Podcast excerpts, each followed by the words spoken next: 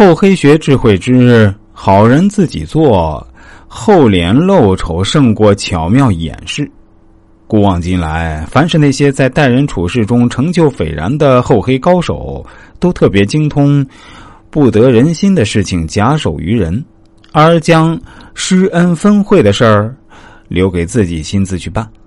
换句话说，也就是在平日待人处事中，你尽管可以非常爽快的表示爱护某个人。但绝对不能做的让自己为这个人的敌人所恨。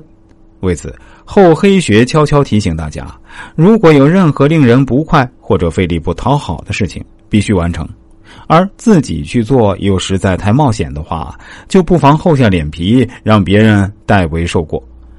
找一名为你完成危险任务的人，在与对手的争斗中，你要设法让别人暗中搜索对手的情报，伤害你必须伤害的人。同时，又使人们发现你才是应该负责的人。总之，一句话，在待人处事中，凡事都要让他人担任刽子手，或是带来坏消息，而让自己扮演一位会带来喜悦和福音的天使角色。人的心里通常都是隐恶扬善的，所以他们会想尽办法掩饰自己的缺点，宣扬自己的优点。因此，一旦有人明白的指出自己的缺点，反而会让人觉得他很诚实，而对他产生信赖感。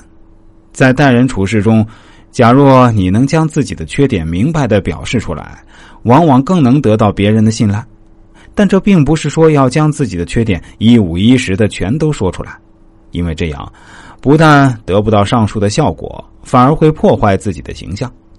应该怎样做效果才好呢？待人处事的厚黑之道认为啊。露丑除了厚脸之外，以下三点也不错。第一点，你可以偷懒自己的缺点，但不能太多，顶多透露一两项无关紧要的小事儿。因为完人给人一种高不可攀的感觉。以前宣传先进模范人物，为了神话效果，就把他们无限的夸大，说成了不食人间烟火的完人，使别人根本没办法效仿。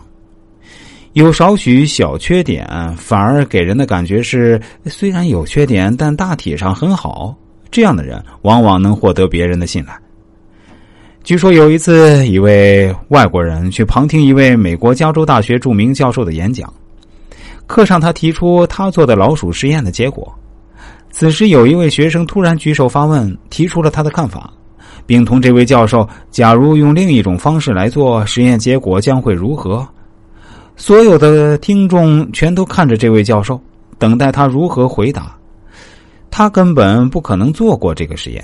结果，这位教授却不慌不忙、直截了当的说：“我没做过这个实验，我不知道。”同样的情况，假如发生在我们国内的某些教授身上，情形恐怕会完全不同。他一定会绞尽脑汁的说：“我想结果会是大概、应该、呃呃呃呃之类的话来。”